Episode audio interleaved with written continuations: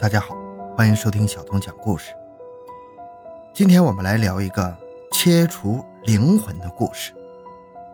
八十年前的外科医生们发现，大脑的前叶被切除之后，疯子会立刻变成正常人。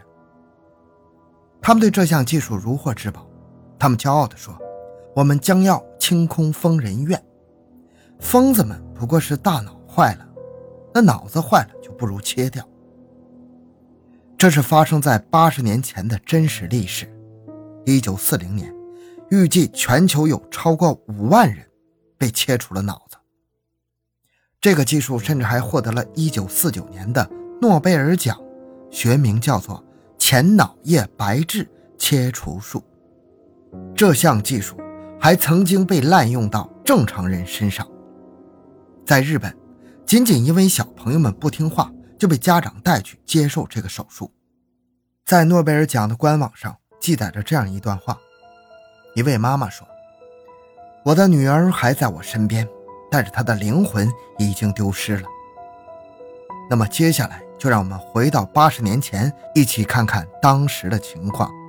欢迎收听由小东播讲的《切除灵魂的手术》——诺贝尔奖的黑历史。回到现场，寻找真相。小东讲故事系列专辑由喜马拉雅独家播出。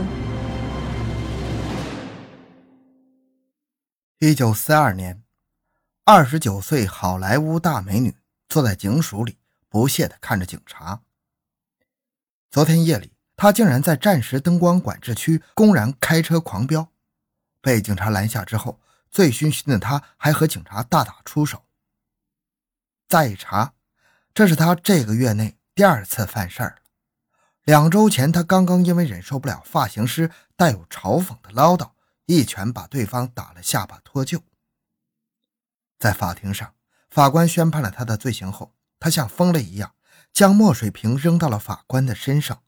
一片混乱之后，他被抬出了法庭。狼狈不堪的照片隔日就出现在全美各地的报纸上，所有人都认为这个大美女真的疯了。然后她被确诊为精神病人，送进了洛杉矶的一家精神病院。这位大美女叫做弗朗西斯·法莫，八十年前最耀眼的好莱坞巨星，也是最悲剧的昙花一现。十五年后，四十五岁的大美女历经坎坷。重新回到了大众的视野，我们才知道，她当初根本就没有疯。那时，母亲不断的因为虚荣心而控制他，让他成为母亲的摇钱树。他又因为公然拒绝好莱坞片商为他制定的大腿艺术而被嫉妒。男友无情的抛弃了她，后来的丈夫又背叛她，把她重新推回到好莱坞的魔窟中。这些事件组合到了一起。让法莫无法承受，他没有朋友，个性耿直，忍不住彻底爆发了。而他这种任性的宣泄，又恰恰被那些嫉妒他、想要毁掉他的人所利用了。接着，法莫说出了他在精神病院里的惨痛经历。精神病院中阴森拥挤，关押着两千七百多名精神病人，管理混乱。法莫在这里常常与老鼠相伴。受到非人的折磨，甚至成了男医生们玩弄发泄的对象。当时治疗精神病人的方法非常简单粗暴，就是电击和胰岛素。尤其是注射胰岛素后，不断诱发呕吐、抽搐和昏迷。医生们认为这样才能散发病人们过剩的精力。这些酷刑让法莫跪地求饶，不敢抵抗，但是医生们无动于衷。法莫回忆说，在那种环境下，即使是意志坚定的正常人，也会被逼成疯子。直到最后，法莫感到自己真的要疯了，他只好同意接受医院刚刚引进的手术——前脑叶白质切除，因为做过这种手术的人最后都被放回家了。在一次公开的医学演示中。法莫就像一个玩偶一样躺在病床上，任凭医生将冰锥从他的眼眶中插入大脑。他苏醒后，他的皮肤依旧白皙，脸庞娇媚，睫毛浓密，嘴唇倔强，但他的目光中再也没有从前那种犀利，变得呆滞，毫无生气。这个桀骜的灵魂已经被切除了，只剩下一朵塑料花。这么不人道的手术，为什么能在当时大行其道呢？这背后的故事，我们从一场考古发掘说起。二零一七年四月，伦敦横贯铁路的施工现场，考古学家们挖出了大约三千具人类的遗骸。从这些遗骸中可以看出，他们生前都受到了非人的折磨。这里不是某座古代的战场，而是欧洲最古老的精神病院——伯利恒医院的旧址。考古学家们保守估计，这里至少埋藏着两万具遗骸。伯利恒医院创办于中世纪，可能在1440年代就成了一家专门致力于治疗精神病的医院。五百多年来，无数的精神病患者死在了这所医院中。这并不是要说明医生们多么不人道、多么变态，只能说明，在没有科学之前，千百万年来，全世界各地的宗教祭司们就曾试图用各种驱魔仪式来拯救这些疯人的灵魂，但是收效都甚微。即使是现代科学启蒙后，人类对精神病也是束手无策。于是。医生们只能别无选择的用各种束缚工具将这些疯人关起来，然后用暴力让他们屈服服从。如果放任他们在社会上游荡，只会伤害更多人，包括弗洛伊德和荣格。他们的初衷也是试图从心理科学的角度来寻找治疗这些精神病人的方法。结果，病人没有治好多少，却开启了现代心理学的大门。一九四零年以前。精神疾病就好像压死在现代科学的一大魔王。面对这个魔王，科学家们的精神分析、心理治疗、各种药物，甚至还不如神学家们的符水、鸦片和弥撒管用。这简直是现代科学的一大耻辱。可想而知，如果有一天哪位医生站出来高喊他破解了精神病的秘密，他能够治愈精神病，可想而知，那颁给他诺贝尔奖。不为过吧？果然，一九三五年，这个人出现了。一九三五年，一位叫做安东尼奥·莫尼茨的葡萄牙神经外科医生正在伦敦参加一场学术讨论会。当时的莫尼茨已经是江湖地位颇高的学术元老。交流会上，来自世界各地的医生们正在展示自己的研究和创新。莫尼茨淡淡的看着大家的表演。突然，有两位来自耶鲁大学的神经学家让他眼前一亮。他们演示了一种方法，可以将两只黑猩猩的前脑叶与其他的脑区神经分开。结果，这两只暴躁的黑猩猩立刻变得温顺。这个研究成果并不算惊人，几十年前就有人做过类似的实验，证明大脑区块与行为的一些关系。但是莫尼茨突然迸发了灵感。他立刻回到葡萄牙，着手准备一项实验。他说服了一位重度精神病人的家属，他和助手小心地在病人的颅骨上锯开了一个口子，然后再通过这个小口向颅内注射乙醇，并控制这些乙醇只杀死前脑叶的那一片神经细胞。手术后，病人的精神疾病症状果然有所减轻啊。接着，莫尼茨又做了二十例这种手术，各种精神病的病症。都得到了极大的缓解，而且病人并没有留下太过严重的后遗症。于是，莫尼茨凭借着他的江湖地位，高声一呼：“科学界终于找到了攻克精神病的方法。”很快，各国学界都开始为莫尼茨发明的前脑叶白质切除术证明、背书，并获得了医学认可。各国医生们也都感叹：“这个发明真的是太伟大了。”原来只需要这么一个小小的手术，就能让那些狂暴的病人变得像宠物一样温顺。又经过了十四年的论证后，学界普遍认为，接受过手术的病人在后来产生了一些后遗症，诸如反应迟钝、性格变化、目光呆滞等等。但与被治疗的各种狂暴精神病相比，这些副作用都是可以被容忍的。于是，1949年，学界授予了莫尼茨最高荣誉——诺贝尔奖。关于这个诺贝尔奖的来历，背后还有一个美国人功不可没。故事大概是这样的：1945年的某一天，美国华盛顿特区，一位丈夫带着妻子来到诊所就诊。丈夫说，他的妻子经常会因为抑郁症发作而变得狂暴，四处求医也不见好转。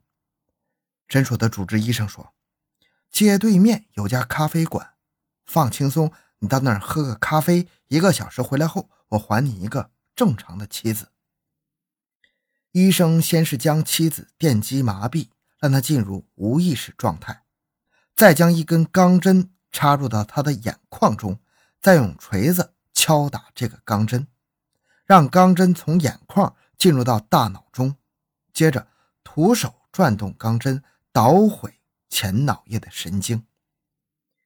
这个手术非常简单，短短一个小时就让一个狂暴的病人变成一个乖乖听话的正常人。这位医生叫做沃尔特·弗里曼，这种手术就是弗里曼改进的金矿前脑叶白质切除术。弗里曼是个擅长营销的人，他给自己改良的手术方法取了一个酷炫的名字——冰锥疗法。弗里曼还提出要用冰锥疗法永久废除所有疯人院，因为冰锥疗法简单快捷，不需要高难度的开颅手术，甚至不需要严格的消毒措施。当时的疯人院只需要把那些对付狂躁病人的工具稍加改造，就能变成一个临时的手术台。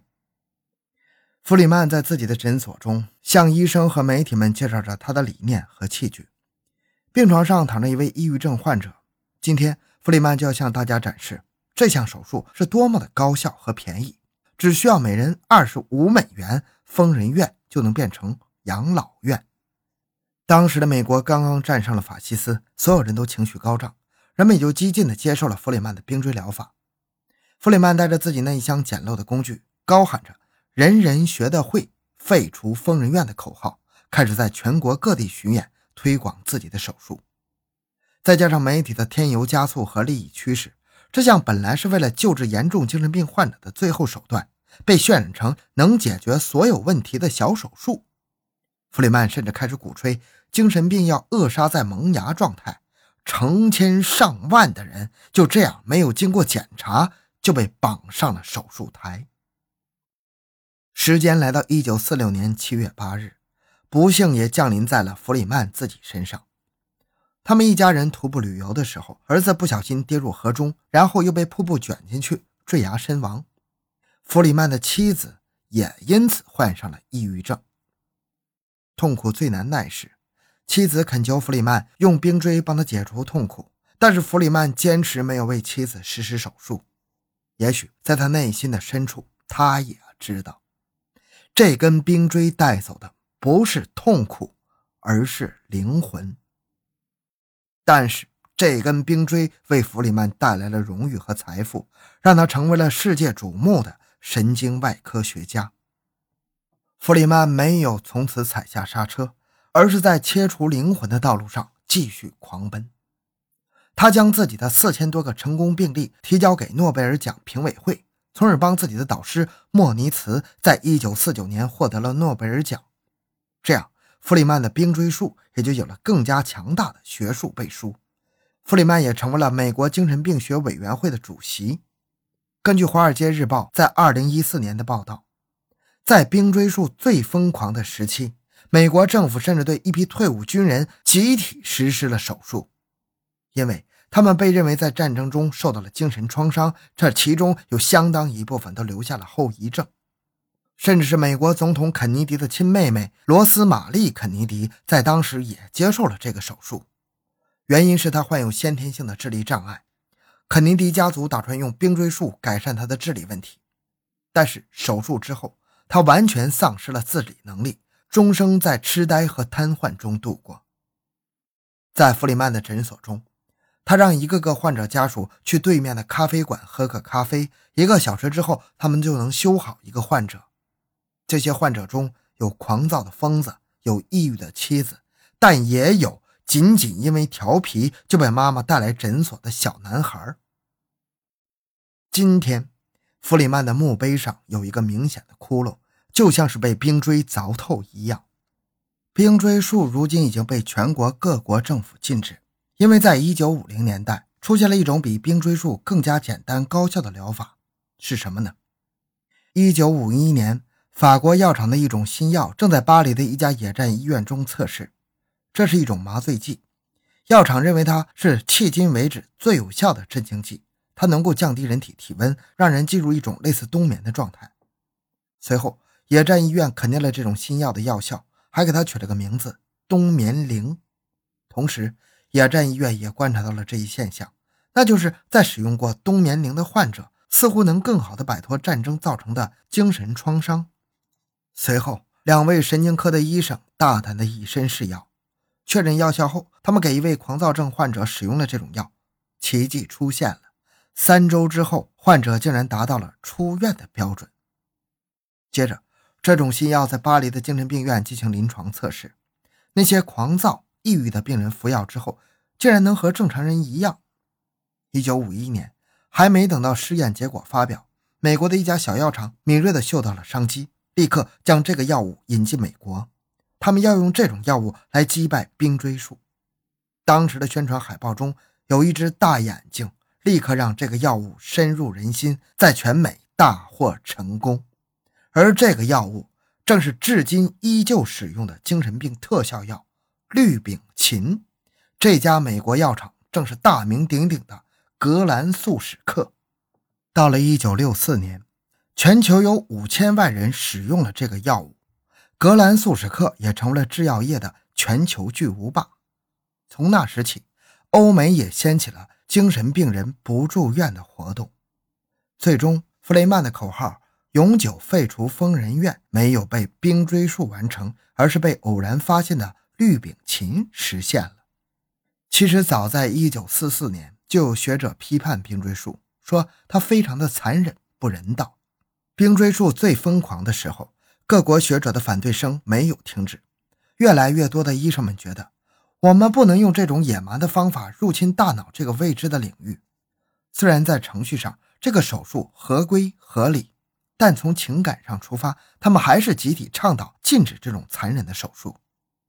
一九五零年，前苏联第一个禁止了这种手术。后来，随着氯丙嗪的出现和普及，各国也纷纷立法禁止了这个手术。